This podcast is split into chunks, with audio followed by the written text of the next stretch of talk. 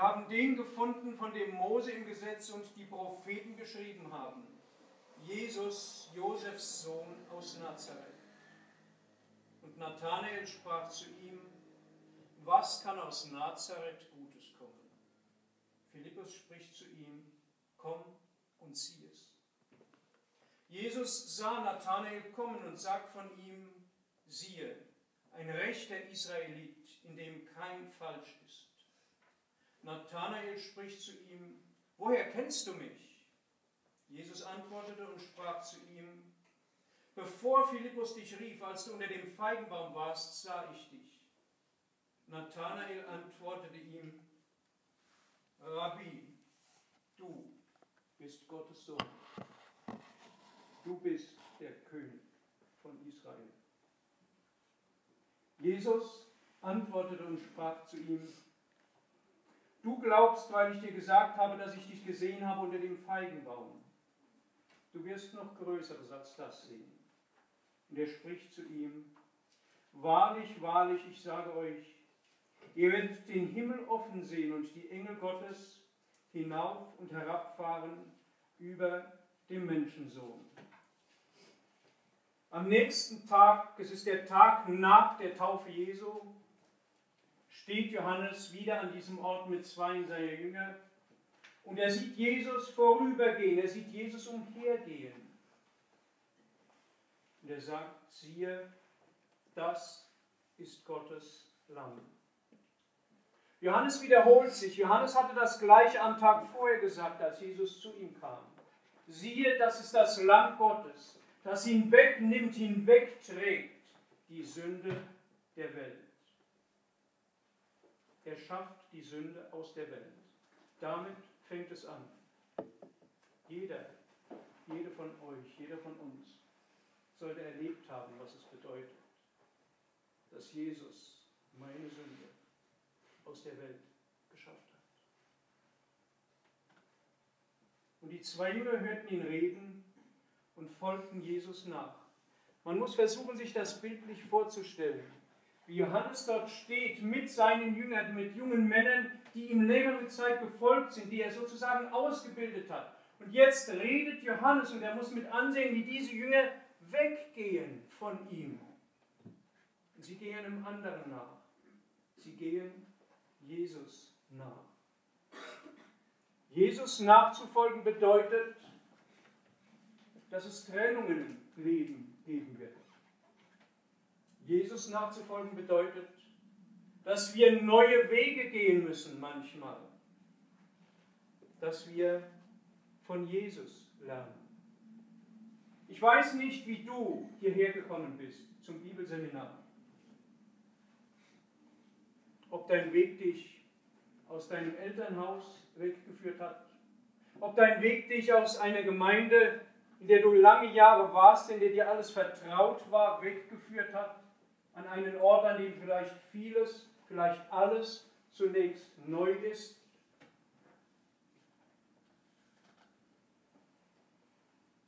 Wenn du hier bist, dann sollst du nicht mir nachfolgen und du sollst keinem von uns hier vorne nachfolgen, sondern du sollst so wie die Jünger des Johannes Jesus nachfolgen.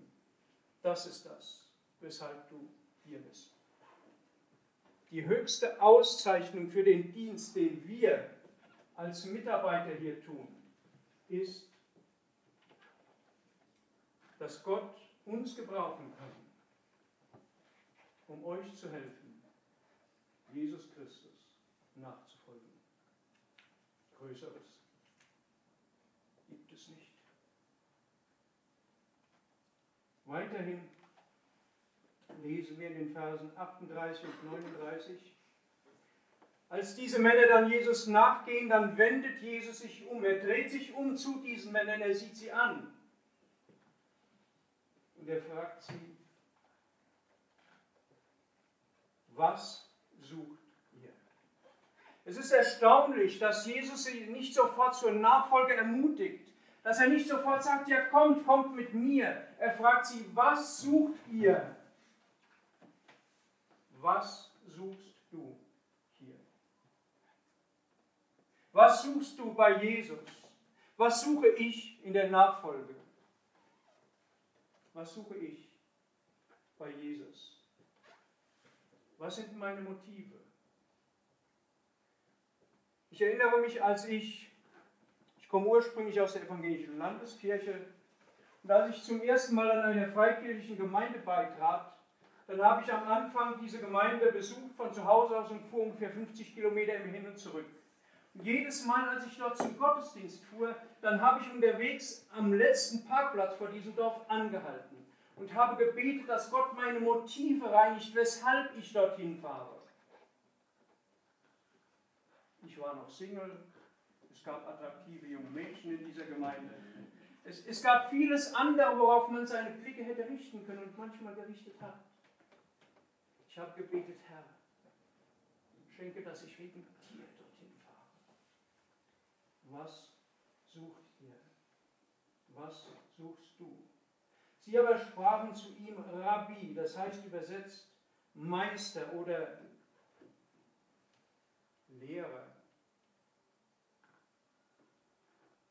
Wenn du zu Jesus kommst, dann kommst du zu einem Lehrer. Dann solltest du erwarten, dass du lernen darfst. Lernen darfst von Jesus, lernen darfst hoffentlich von uns, die Jesus gebrauchen will, um zu lehren. Er sprach zu ihnen, kommt und seht. Wir konnten heute unmöglich hier uns oder das BSB völlig vorstellen. Ihr werdet sehen, wer wir sind, was wir hier tun, was Gott mit uns gemeinsam hier tut. Sie kamen und sahen es und blieben diesen Tag bei ihm. Es war um die zehnte Stunde. Sie kamen, sie sahen es und sie blieben. Hier war das ein recht kurzes Bleiben zunächst. Aber dieses Bleiben ist entscheidend. Du bist gekommen, du hast ein wenig gesehen und du solltest bleiben. Du solltest bleiben, auch dann, wenn es schwierig wird. Und für viele wird es ohne Zweifel schwierig werden. Es wird geistige Herausforderungen geben, es wird geistliche Herausforderungen geben, es wird familiäre, finanzielle Probleme geben. Als ich 2007 in die USA ging, um dort zu studieren, dann hatte ich ungefähr drei Wochen, nachdem wir dort waren, einen Nierenstein und musste ins Krankenhaus.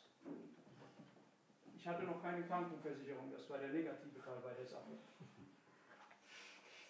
Einige Christen, die mich kannten, sagten meiner Frau und mir, wir haben es euch doch gesagt, dass das nicht euer Weg ist. Jetzt seht ihr es, da hast du es.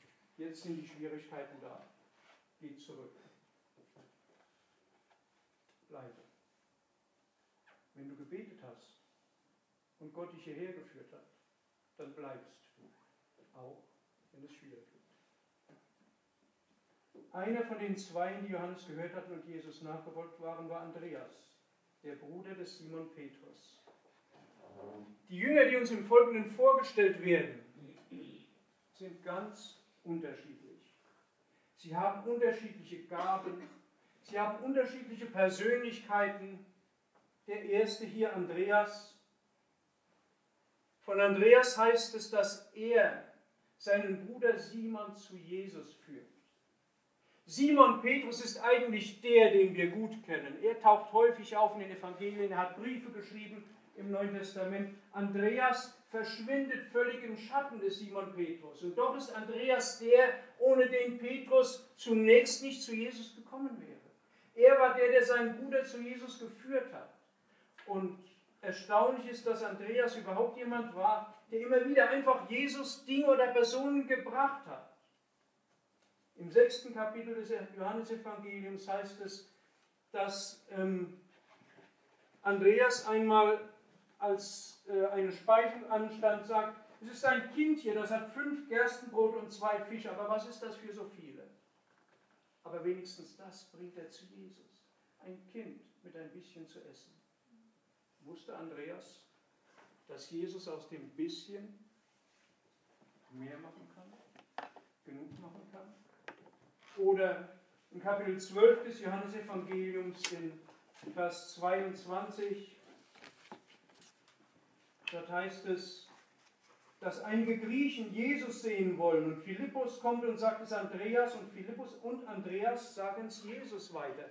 Wiederum tut Andreas nichts anderes, als dass er jemanden zu Jesus bringt und ist überzeugt, dort sind die Menschen gut aufgehoben.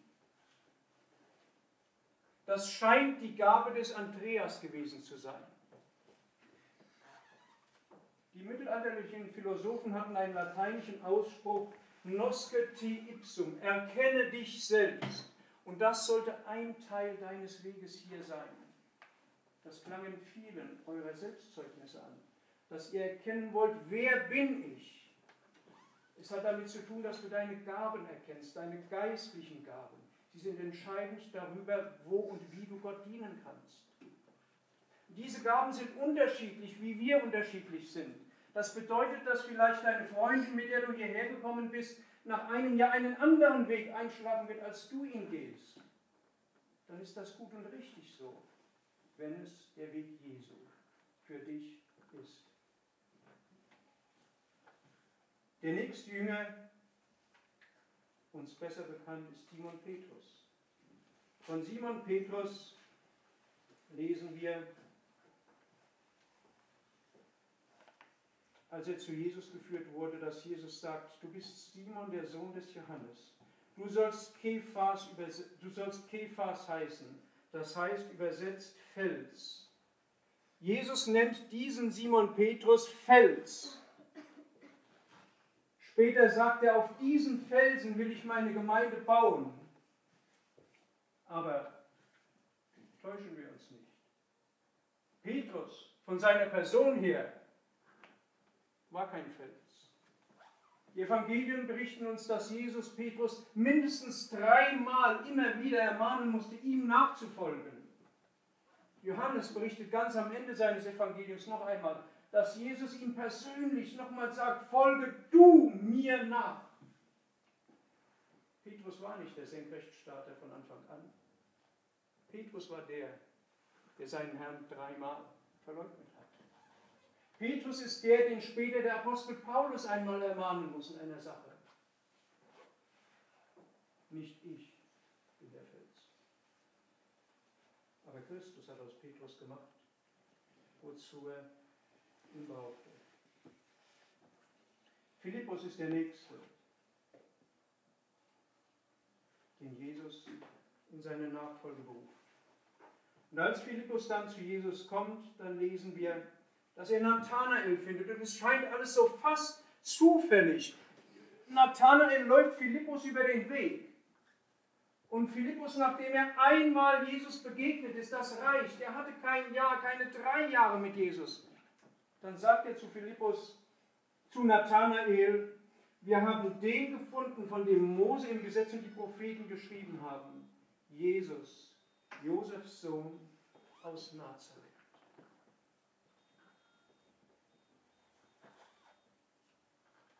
etwas Größeres kann ein Mensch nicht finden. Und ich denke, es wird euch, ich hoffe, es wird euch gehen wie mir.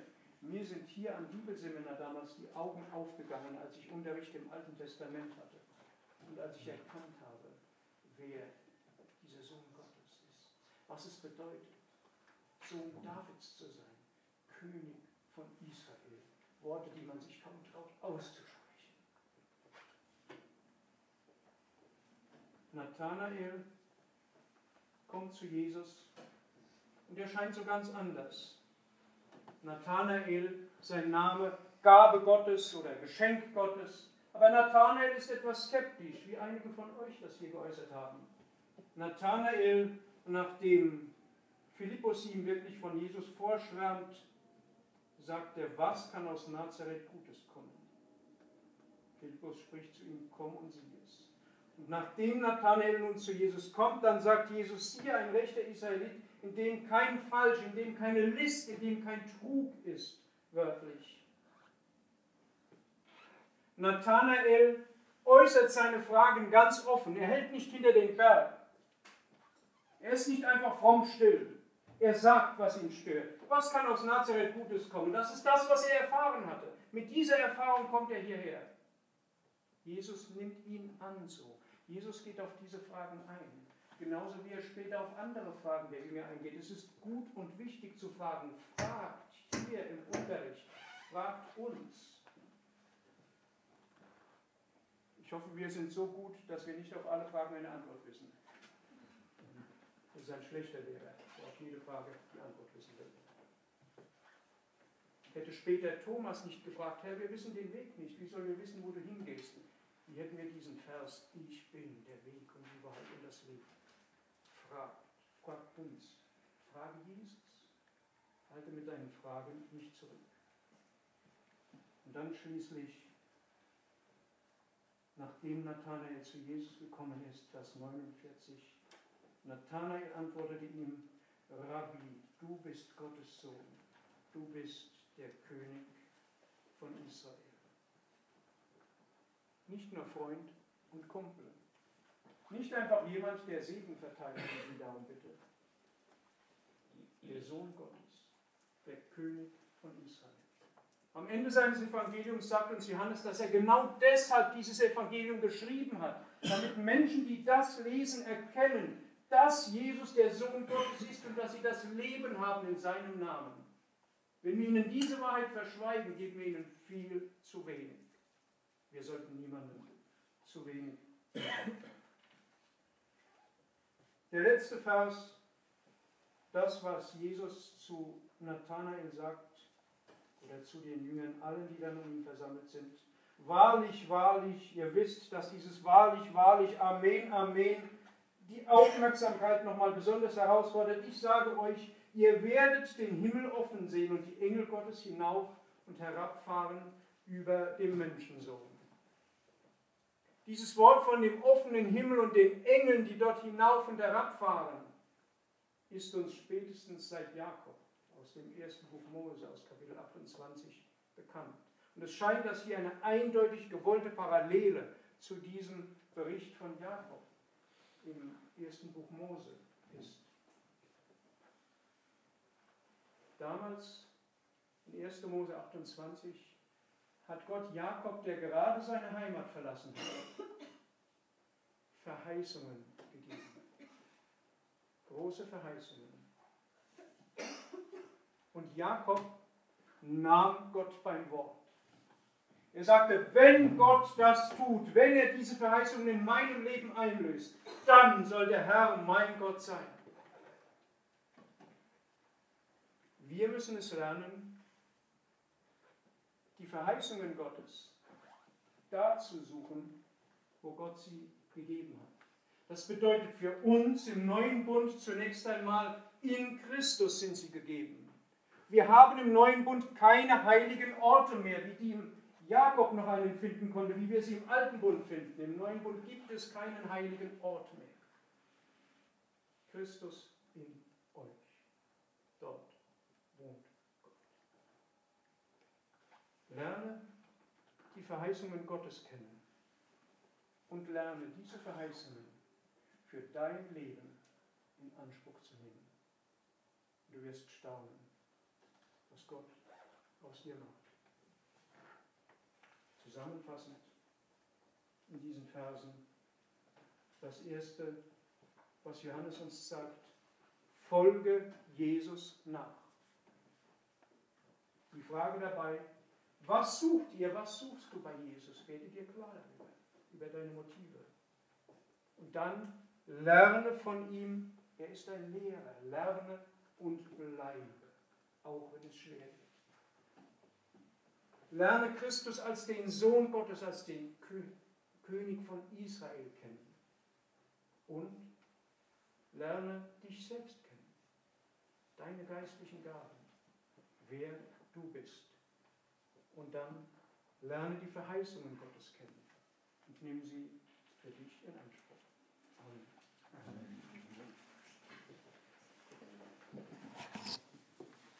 Herzlichen Dank für diese gute Andacht. Nachmittag abschließen.